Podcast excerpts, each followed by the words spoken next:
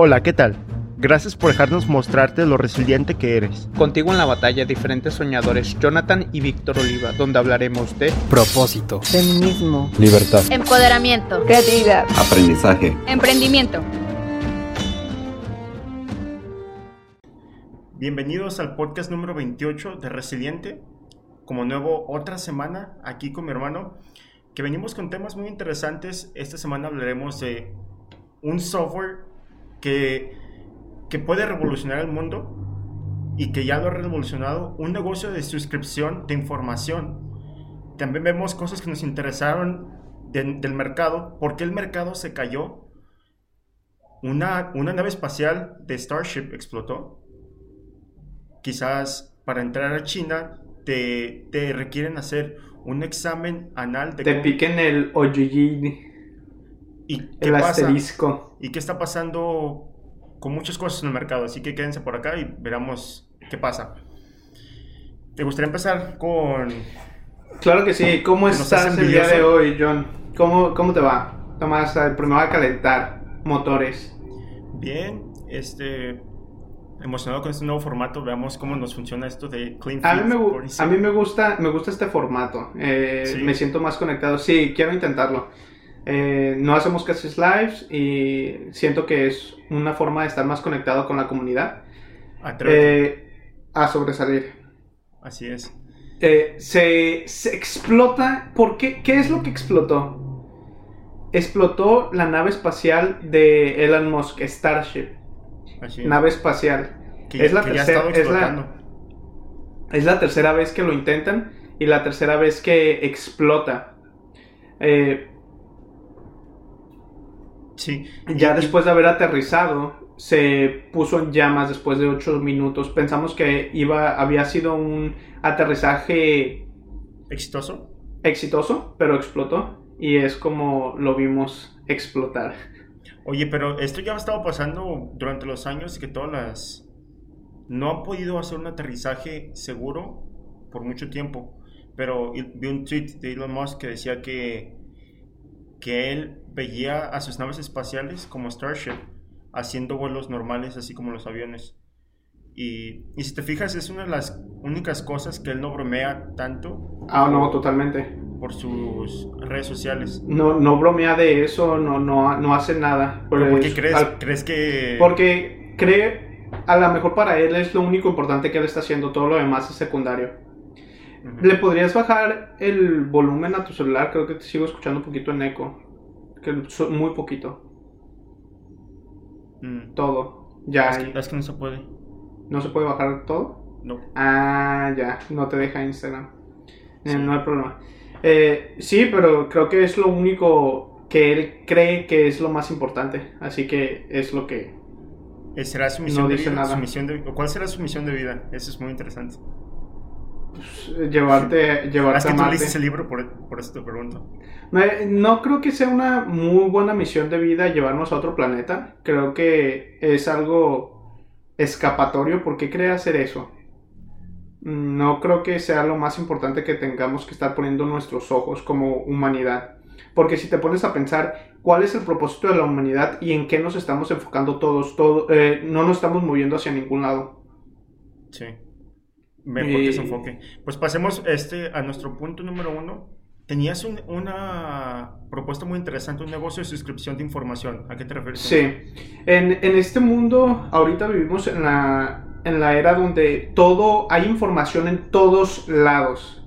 Eh, y para encontrar la información específica que estamos buscando es muy difícil. Eh, sobre todo, por ejemplo, para este podcast hay, hay un mundo de información para poder penetrar en las cosas que no, sí son importantes.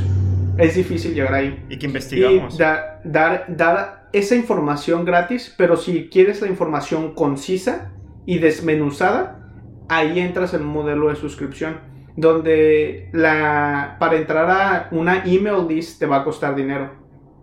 Oye, es como tu... No sé, como tus vitaminas que te tomas por el día o tu cafecito. Hacer Sí. tu expreso por la mañana que tú dices, no, pues yo necesito esto y por eso me lo estoy tomando. Ujú. Pero, Sí, sí, pero por eso elaborar un poquito más, ¿cómo, cómo, lo, cómo lo llegarías? ¿Qué es, qué es esto? tener, hacer, un, hacer un blog. Y en el blog vas a traer personas que estén interesadas en lo que... Lo que estás haciendo. Lo que está, la, información, que estás posteando. Y si quieren, si quieres adentrarte a que te estemos mandando toda esta información resumida, vas a entrar en un modelo de suscripción. Vas a, tú vas a promocionarlo, por ejemplo, en nuestras redes sociales, vamos a generar tracción para que vayan al blog. Y aparte, el blog va a generar su propio tráfico. Mm. Y el modelo de suscripción va a ser de 99 centavos de dólar, un dólar al mes y vas a estar generando suscripciones, suscripciones, suscripciones, hasta tener muchas suscripciones. Y, esto siento que cualquier persona en cualquier ramo, bueno, en, la mayoría... Eh, esa es, la, es la, idea que más me ha gustado hasta hoy que hemos tenido. Sí. Que he tenido, porque fue mi idea. Pero yo te, yo te estoy diciendo que lo, que lo incorporemos de una manera... Porque habíamos comentado que queremos una suscripción para emprendedores, para inversionistas, donde nosotros les damos como cosas cada semana. Y el agregar esto de, de no sé, de darle, aparte de, no sé, que le estemos dando X cursos por mes, que aparte le demos las noticias o las cosas importantes que tiene que saber todos los días, siento que eso le sumaría mucho valor. Y también se puede vender separadamente, pero siento que si lo incorporamos en un embudo de ventas también sería muy poderoso. Sí de... Sí, sí te, sí te estoy entendiendo, de que no, no solamente agregues eso, que no lo vendas separado, que lo agregues como un producto, pero pues también puede estar separado y aparte ser forma de, de, una oferta. Luego como un, cuchillo, un cuchillo, de doble filo, ¿no? Como que lo puedes usar para los dos. Claro que sí. Eh, vamos con el siguiente, tu siguiente idea. ¿Cuál idea nos traes el día de hoy como una nueva idea de negocios, Jonathan Oliva? Te estaba pensando como piensa en los softwares que son más mm, útiles o los que resuelven más problemas y muchas veces ellos no inventan la idea, pero ellos unen a muchas cosas y crean su propio software. No se pone que si tú eres un emprendedor y dices, no, pues la verdad tengo mal, no sé organizar mi tiempo. No sé, otra cosa sería, no sé cómo publicar, no sé por qué no sé acomodar mis finanzas. Ahora imagínate que, que tú nomás unes a tres softwares que ya hacen eso y tú nomás este, lo haces todo por conjunto. Y uno de, estos uno de estos ejemplos, el más claro que se me vino a la mente cuando escuché esto, es Adobe. Este, Adobe es como un software que unió pequeños softwares en una plataforma. Y, y, pues ellos también es una plataforma que ha estado creciendo muchísimo durante esta pandemia y durante estos últimos años. De hecho, ese tipo de modelo se les llama mashup y es básicamente lo que nosotros estamos haciendo. Agarramos el, software de email y después agarramos un software de, ¿cómo se dice? De embudos de ventas y hacemos un mashup entre los dos para poder tener un solo software. Eh, volviendo al modelo de suscripciones, Twitter se va a cambiar a un modelo de un modelo de publicidad a un modelo de suscripción y te va a cobrar ¿Ya, va a ser como, periódico? Mm, pues no un periódico, pero a las personas que tienen más de 10.000 seguidores les va a cobrar una suscripción si quieren mandar su mensaje. No manches. Sí, porque ya como que el modelo de suscripción de publicidad ya no está funcionando y creo vamos a estar viendo esta transición. Ya no queremos publicidad, no queremos que estén manejando nuestra información y se van a tener que inventar otros tipos de modelos. También Google está tratando de cambiar su modelo de publicidad. Porque lo que he estado viendo es, estas empresas no son empresas de publicidad, güey. Lo que realmente hacen es desestabilizar democracias. Es su modelo de negocios. Desestabilizar democracias. ¿A qué te refieres con esto? Eh, Facebook si quieres tú destabilizar un país, ya no vas y haces una guerra. Va, contratas anuncios y, pones le pones un montón de dinero o en Google Ads. Así que su modelo de negocios es desestabilizar democracias. Sí. Eh, ese es su modelo de negocios. ¿Por qué crees que cuando Google estaba anunciando que se iban a mover a, a otro modelo de suscripción que no fueran ads, no pasó nada con su acción? Porque su modelo de negocios no son los ads, güey, son desestabilizar democracias. ¿Y en qué se querrían enfocar? O sea, hacerlo como tipo Twitter. No sé en qué, cómo, cuál iba a ser su modelo de negocios. Pero no mejor se van a enfocar más a des- desestabilizar democracias, tal No vez. entendí mucho eso de Twitter que me dijiste. O sea, ellos ahora lo que harían. Solamente te cobrarían si, ten- si tienes más de 10 mil Más de, más de ciertos tipos de seguidores, sí. O no sé, como si tienes. No te cobran. Si, eres, si no eres un, un influencer, si no tienes, si no mueves gente, no, no te van a No, cobrar. pues no te cobran si. Con base a tus seguidores. O sea, que si tienes un millón de seguidores, te va a tocar pagar más que el que tiene. Tal 10,000. vez si tienes un, tal vez si tienes un millón, sí te van a cobrar más. Tal vez, no sé, no sé, todavía no lo sacan al, al aire. O sea que la Eh, publicidad gratis de Elon Musk ya no va a ser gratis. Muy posiblemente, pero ¿cuánto, ¿qué crees? ¿Le van a cobrar 10 dólares, 20 dólares, al máximo 100 dólares al mes? ¿Qué son 100 dólares para una persona que vale billones de dólares, literal? Oye, y elaborando un poquito con lo que te dije de Adobe, si te fijas ellos, no sé, ah, o lo que tú puedes hacer, o lo que estamos planteando hacer nosotros con nuestro instituto en un futuro, porque queremos hacer un instituto, que ya lo estamos poniendo aquí al aire, pero imagínate que tú puedas, no sé, unir comunicación, aprendizaje, métricas, finanzas, todo eso dentro pa- para un emprendedor y venderlo como un software siento que sería muy valioso añadiendo lo que tú dijiste de, de darles información de valor también por base de suscripción. Sí, a mí casi no me gusta el modelo de instituto, no quiero, a mí no me gusta crear una escuela, no, no es algo que creo necesario. Bueno, es que tengo mis ideas encontradas con eso. Tendremos que desarrollar más la idea y ver que si en serio queremos crear una escuela y un Y un instituto. Sí. Perdón. Baby Ah, steps. ahorit- eh, sí, pero no es una idea como que me vuelve loco ahorita Sí. de crear una escuela o un instituto. Eh, Nosotros queremos impulsar a latinos emprendedores. que, ¿Por qué el mercado se está desplomando? Es una corrección, ¿no? Siento que... Pues sí, porque una corrección está... Si, si los índices caen más del 10%, a eso se le llama una corrección.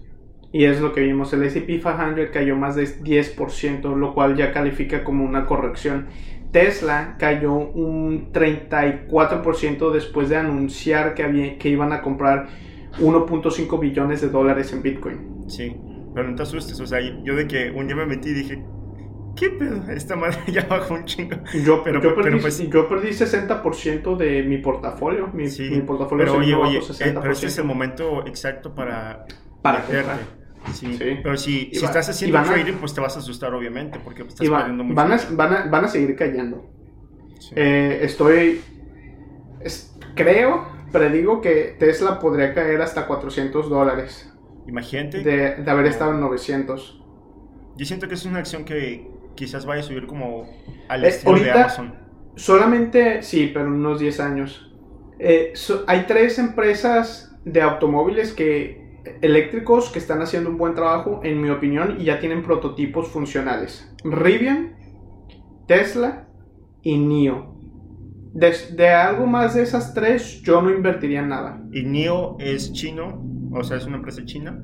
Este, ¿cuál- es una empresa ¿Y china. cuál es la otra? ¿La otra cuál es? Esa no conozco. Rivian, que es una empresa privada todavía que tiene respaldo por Amazon. Estadounidense. Estadounidense, sí. Qué interesante. L- Lo que me ahorita me da pendiente, estoy, estoy viendo lo del sonido del podcast, que este sonido que yo estoy escuchando se va a escuchar también en Clean Fit. No, porque tengo Eh, audífonos. Mm, no, tú no te preocupes, ahí vamos. eh, bueno. Sí, pero que... Ah, y este, esta persona, Ron Barron, que maneja diferentes tipos de fondos de inversión. En los fondos de inversión tienen 8 millones de dólares puestos en Tesla y vendieron 1.8 millones de dólares. Pero él no vendió sus, sus acciones de Tesla individuales que él tiene. Solamente vendió las de sus fondos de inversiones. Lo cual te dice que él como persona no las vendió, pero como empresa sí. Para respaldar sus ganancias que ya tenían. Muy probablemente vamos a ver a Tesla seguir bajando y seguir bajando. Como dije, a 400 dólares es lo más bajo que yo lo veo llegar, Sí. pero no la apostaría en contra. Oye, No. es, es- es la acción más apostada en contra de la historia. O sea, que hay muchas personas que, le- que están ganando. Y ahorita. Sí. Así que. De hecho, esta persona, Ro- Ron Barón, dice que podría llegar a valer dos mil dólares la acción por acción en Tesla. O sea que vamos a ser angel investors. Te creas. El- Angel Investors en Tesla. No, o sea, Pues yo, yo, inver- yo llevo invirtiendo en Tesla desde... Uh, la, primera, la primera compra que yo hice en Tesla fue de 20 dólares, creo. Y fue en el 2018. Ey, Y eh, después de ahí... un gran tip que ahorita lo estoy diciendo es de que las pequeñas inversiones a largo plazo se acumulan. Sí, pues ve, ve a mí. Yo ya... Ven a mí, aquí, tiempo. aquí con barba, aquí. ¿Eh? Yo, yo empecé a invertir cuando in- inicié la universidad, empecé a invertir. Cuando todavía no era mainstream invertir. Oye, A mí, de- desde, que estoy, desde que tengo 18 años, yo estoy investigando y a mí me gusta ese, ese tema. te voy a admitir algo. Yo empecé antes que tú, pero tú me superaste por un momento. Porque la verdad yo fui el que te metió en este rollo. No, es sí, sí, cierto, cierto, claro sí. que no. Tú- yo, yo hasta, yo tenía invertido dinero y tú querías hacer penny stocks, Stock trading. En ese momento. stock pero- trading, Pero, pero, yo ya hacía- yo ya hacía antes que tú. y, pero yo me acuerdo estar en, en el colegio, o sea, hace como cinco años también. Y, y me acuerdo haber comprado acciones y en un día hacer como 100 dólares. Y me emocioné un montón y dije, me voy a hacer millonario con esto. Porque yo la, comp- eh, la compré muy bajito y, y hice dinero. Pero pues imagínate, hace 5 años, pues 100 dólares. Dije, o sea, hacerlo en un día, estar sentado en la mitad de una clase. Yo estaba viendo una acción y hice 100 dólares y después lo vendí. Y después dije, esto es, está bien chido. Y pues empecé a aprender y pero ya después empecé a invertir a largo plazo. Ya no, nunca invertí así. Eh, hablando de también en de Tesla, le están haciendo eh, recalls a los vehículos de Tesla en China y en Estados Unidos. Por eso también están cayendo. Y Elon Musk ¿Cómo es estaba recalls como que están que salen defectuosos los carros Mm. y los tienen que llevar de regreso y los arreglan. Pierden mucho dinero al hacer eso.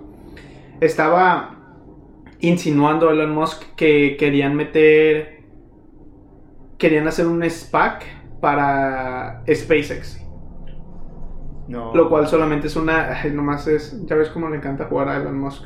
Y Explica, normal- eh, escucha, explica, es- explica qué es un SPAC de nuevo para los que están escuchando. Special Purpose Acquisition Company, que es un cheque en blanco. De, tú pones una empresa que no, no tiene ningún propósito comercial y de un de repente dices, ah, quiero comprar una empresa. Y vas y compras una empresa con el capital que ya levantaron. Imagínate pero que es una cheque en blanco. a Blue Origin. Eh, pero no sé. eh, muchos de estos SPACs son fraudes. Muchos. Nikola es un fraude. ¿Cuál otro es un fraude? Eh, que Motors. Fisker, Fisker.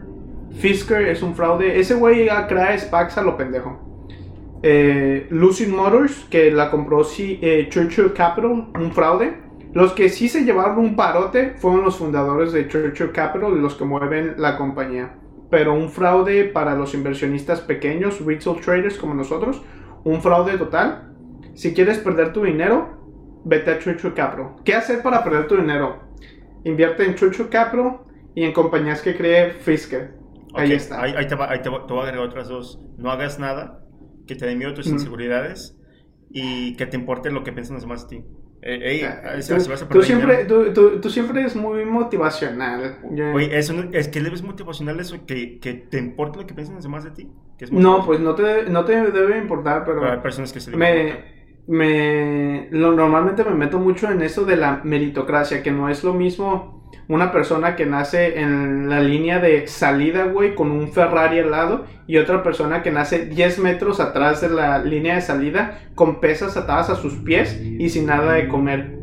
Eso que por tiene eso que no- ver, que- eso que tiene que no, ver con, con que Por, por, por, mm, por decir que la motivación es la cosa de que no te preocupes si, si los demás piensan de ti, güey. es- eh, Yo nací 10 pies atrás que tú, güey.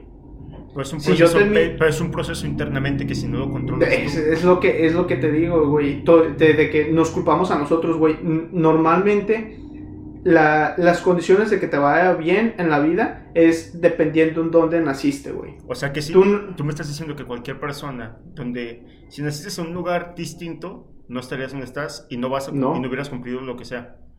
Güey, es diferente, güey. Imagínate, si yo hubiera nacido en Canadá, tal vez sería otra persona, güey. Yo no determino dónde nací. Si hubiera sido en África, eh, nacido en África, güey, hubiera sido otra persona. Claramente. Las, el determinismo duro, güey, es lo que te va formando como persona. Una persona se forma por las condiciones y todo lo que ha pasado de- dentro de su vida. Sí. Y no me, no me gustan estas pláticas de meritocracia donde te dicen, ah, si lo intentas, si tienes mente de tiburón, vas a poder Pero es, sobresalir. es que, es que no es mente de tiburón. Es, o sea, es, es muy diferente el que... tú Y si no tengo para comer, O sea, sabes que cualquier excusa que me pongas te pone una respuesta. Si tú estás, si, si tú estás en todas tus capacidades mentales y tienes salud, y si no, y si no, pues entonces no. Pero si ahí sí, está. Entonces me pudro si no tengo las capacidades mentales y no tengo para comer. Es lo que me recomiendas. no. Eso ¿Qué es lo que hago? Siempre hay una manera. Tengo una discapacidad. ¿Tu hermano tiene una discapacidad? No, pero yo sí. Pues tu hermano te ayuda. Ahí está, entonces no depende de mí, depende de mi hermano. Pero es, pero es un proceso que él te va a ayudar. y mi hermano me tiene que mantener, ¿no? No necesariamente. Porque no, yo no puedo sobrevivir, güey. Pero en, al- en algún en algún otro live haremos un debate sobre esto. De la meritocracia. Güey, la meritocracia está... Cualquier persona que te diga que pero, pero yo no te estoy diciendo... no te- echa, en mérito, más mérito no es igual a éxito, güey. Depende mucho de tu situación y de dónde estés. Pero es que para mí no es eso el éxito. El éxito para mí es de que tú estés feliz, que tú puedas estar el tiempo que tú quieras, donde tú quieras. Que Sí, pero ¿cómo, cómo llegas ahí, güey? No, no, puede, no puedes comparar a una, nuestra, nuestra condición. Nosotros tenemos, nacimos en una situación privilegiada de muchas otras personas, güey. Y muchos otros de no, a personas nacieron más privilegiadas que nosotros. Y nosotros nacimos más privilegiadas que otras personas. Así que no nos podemos comparar nuestra situación con la de otros, güey, porque nuestra situación es única. Nomás nos podemos comparar con la situación de personas de nuestro nivel. mira, Y decir, yo nosotros que- tenemos, Yo siento que en el momento que tú te empiezas a comparar con alguien más, ese es un problema. te, te debes de comparar, güey. Te debes de comparar. Contigo mismo. ¿Cómo, no? ¿Cómo no? Es que, güey, es que no, estás, caes en la misma plática de las personas motivacionales de que es cuestión tuya, es cuestión tuya. No, güey, es cuestión de tu ambiente. Es Sí, cuestión yo, de tu... yo- yo no siento que es una, hay una respuesta buena o mala. Siento que Ay, claro que sí hay una respuesta buena o mala, güey. Claro pues, que pues, sí. pues puedo, podemos... Puedo entender tu punto de vista y lo respeto, pero no, no lo comparto. No lo comparto. Güey, no. La meritocracia no sirve. En un, en un Define- lugar donde define meri- me- define meritocracia. a más mérito, más éxito. A más mérito, más ganancias. A más mérito, mejor trabajo. A más mérito, más empleo. No porque yo le eche más ganas, voy a tener más oportunidades, güey.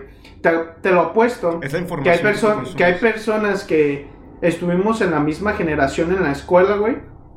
Yo era más inteligente, tenía mejores grados, me esforzaba más. Y ellos terminaron consiguiendo un mejor trabajo porque su papá trabajaba para una empresa y conocía a alguien y le dieron el trabajo a él. Eso, es eso no es meritocracia, güey. Porque yo tenía más mérito. Yo iba a la escuela, güey. Me transportaba dos horas para llegar a la escuela. Trabajaba, güey. Tiempo completo. Y él consiguió un mejor trabajo. O empezó a lo mejor una empresa. Simplemente porque sus papás tenían dinero. Porque yo tenía que pagar renta. Él no tenía que pagar renta. Él a lo mejor vivía en campus. Y eso es lo que le, le digo meritocracia, güey. Eso no es mérito. Pero qué tal si los hechos que te hayan pasado a ti, que tú hayas visto eso, te hayan hecho trabajar el triple que esa persona. Y después entonces en algún momento el que tú hayas visto eso, esa desigualdad, te haya hecho a ti generar una empresa que ayude a todas esas personas que no tuvieron esas posibilidades que tú. Pues eso es determinismo duro. Que cualquier persona en mi situación y que hubiera pasado las mismas situaciones que yo, se hubiera convertido en, en el yo. Si a lo mejor, imagínate, tú y yo somos diferentes, siendo que crecimos en la misma casa, en unos países compartimos muchas vivencias iguales, pero somos diferentes porque hubo pequeñas cosas que nos hicieron diferentes. Ajá, así es. Yo viví en- a lo mejor en otra época, nací cuatro años antes que tú, fue el hermano mayor, cosas que me fueron moldeando diferente que a ti. Exacto. Pero ahorita hablar de meritocracia, no. Cualquier persona que te diga que, que puedes llegar lejos esforzándote, no. La situa eh, pero tampoco es para que te vayas a rendir. Pues ya les estoy No, diciendo no, que, que no no, puede. no te, no te No, estoy diciendo que te, no no, te estoy sí. diciendo que te no, Porque si, sí, si su espera. lugar, ahora ya se murió. No, porque si, si entonces te pensamos que la sociedad no puede ser perfecta o perfectible si ya todo está hecho a la basura, ¿cuál es nuestro propósito en la vida, güey? Pues nacido en Si, cre- sí, si creemos que no se puede mejorar nada, ¿cuál es nuestro propósito? Pues exactamente mi punto. Si tú Es- piensas ese que- no, pero pues entonces buscamos una sociedad que pueda ser perfectible, no perfecta, pero perfectible. Yo solamente busco ser feliz y ayudar a todos los que estén en camino. O sea, yo no- Pero enfo- enfo- también hay que ver la, la imagen grande, güey. ¿qué? No solamente en lo que tú quieras, pero en lo que está pasando en el mundo. ¿Qué es lo que nos pasa, güey? Nos envolvemos en nuestra burbuja y es lo que... el- Este es un punto muy importante. Cómo las personas no se han educado políticamente para hablar de política. Y eso, como no están educados políticamente, puede llegar un político hablando pendejada y media y convenciendo a la población porque no estamos educados políticamente, güey. No sabemos qué es derecha, no sabemos qué es izquierda, no sabemos qué es capitalismo, no sabemos qué es socialismo y no nos importa, güey. No le importa a la población eso. Y es lo que le, te dan pan y circo, güey. Y es como que se controlan a las masas. Así que se tiene que educar a la población políticamente para que la población le exija a los gobiernos que no estén con sus discursos populistas donde quieren convertir un, eh, dar una solución sencilla a un problema súper complejo que es el populismo. Así es. No, estoy de acuerdo. Tesla se está desplomando, pero eh, sí critico el capitalismo, pero oh, aquí está este un punto más importante. Creemos más en la destrucción del planeta que en la destrucción del capitalismo. Imagínate. Creemos que se puede acabar el mundo. Es más probable que el fin del capitalismo. Y todos los ismos han tenido un final. Pu- Pues, pues El ya, ya- feudalismo. ya está, ya está hasta anunciado en New York, Sa- en New York un, un timer que va con la vida del planeta. Porque supuestamente en el 2050 el, toda la vida en el planeta se va a acabar. Hurra. Hurra. Pasamos a la siguiente. El, el- la nave espacial de SpaceX, de la compañía Elon Musk, aterrizó y explotó 10 minutos después. Tú, Al, pues explotó, güey. Ya no hay nada más que decir. No, sí, güey, explotó y ya. Ahí pero, que- pero quería colaborar que, que ya se están anunciando también que van a haber hoteles en el espacio. Ah, sí, es una empresa privada que ya quiere hacer hoteles en el espacio. Y es lo que te estoy, es lo que te digo. A lo mejor necesitamos hoteles en el espacio, güey. Cuando niños en África se mueren de hambre, niños en India trabajan por, por extraer baterías para carros de litio, para tus cohetes. Estamos destruyendo el mundo por un progreso que tal vez no necesitamos, güey. Me, me decías que también las personas que construyen o fabrican las pilas de Tesla son niños también, ¿no? Sí, güey. Así está fundado el capitalismo. El capitalismo no tiene moral y las compañías no tienen moral. Lo único que quieren las compañías es hacer dinero. Y ese es su objetivo, hacer dinero. Y cu- cualquier compañía que te mienta esto, Pues, güey, es lo las compañías no tienen moral, güey. NFTs. Los NFTs, Non-Fungible Tokens, eh, siguen haciendo mucho ruido y muchos artistas están haciendo eso. Una de las industrias más grandes con NFTs es la NBA. Imagínate poder tener un momento de la historia. Y es lo que se están haciendo. Eh, momentos cuando LeBron James anota su primer canasta, cosas de ese estilo, y te las están vendiendo. No, aún mejor. No sé si, si viste que se está haciendo la recreación de la película de, de Warner Brothers, la de que, que juegan básquetbol, y ahora en vez, pues de, que, en vez de que sea Michael Jordan, va a ser LeBron James. LeBron James. No es la recreación, simplemente es otra, otra película. Exactamente. pero pero ahora lo interesante es de que en el uniforme de LeBron James viene el logotipo de Nike, al igual que su marca. y ahora yo, yo, sí veo que, que vayan a haber artistas que vayan a hacer esto, una NFT, un arte de NFT, porque la, la crean y después la venden. Pero estaba escuchando y aprendiendo un poco sobre esto y lo que le da valor a la arte NFT, Non-Fungible Token, es la persona que la creó. O sea, si, no sé, pone que un artista famoso hizo esa arte, eso le da muchísimo valor. Y la otra es el contexto de cómo lo ponga. Esto, esto solamente estoy refiriéndome a lo que dijo Gary, Vaynerchuk, que esto, es, esto fue lo que dijo y lo escuché hace rato. Y se me hizo muy interesante. No te entendí. ¿Cómo, qué, qué, es lo que le da valor? El, artista que hizo el arte y el contexto. Ok, ¿Qué es, eh, pero ¿qué es como el contexto? ¿Qué es lo que dibujó y el significado? El significado. lo importante es aquí que solamente tú eres dueño de ese non-fungible token, nadie más. Y puedes tener un momento, ser dueño de un momento de la historia. Por ejemplo, a lo mejor puedes digitalizar la fotografía de cuando explotó la nave de... Es, ¿Cómo se llama? Starship número 10. O te puedes, o te puedes tomar una foto a ti y después si te haces famoso mucho tiempo. Exactamente. O nuestro, nuestra primera publicación. Sí. Eso podría ser un non-fungible token. Pues cualquier cosa, literalmente, pero pues cualquier cosa. literalmente el mercado decide qué es lo que tiene valor y qué no. No tú. Eh, quiero hablar de esta cosa que está pasando en Querétaro. Se me hace ridículo cómo otra vez le vuelven a dar una oportunidad a Félix Salgado Macedonio, un senador que tiene seis presuntas declaraciones de violación. se va a revisar si estas son verídicas y si no son verídicas lo van a dejar competir otra vez para la candidatura de Querétaro. ¡Qué asco! Sí. Dice... Eh, y, lo que más me da ñañaras, lo que más no me gusta es que las personas que están a cargo de la decisión si va, a poder competir o no, son dos presuntas feministas, Eloísa Vivianco y Donagia Arroyo, que están dentro de la Comisión de Justicia. Ellas van a decidir si va si es culpable o no y si puede competir o no en las elecciones de Querétaro.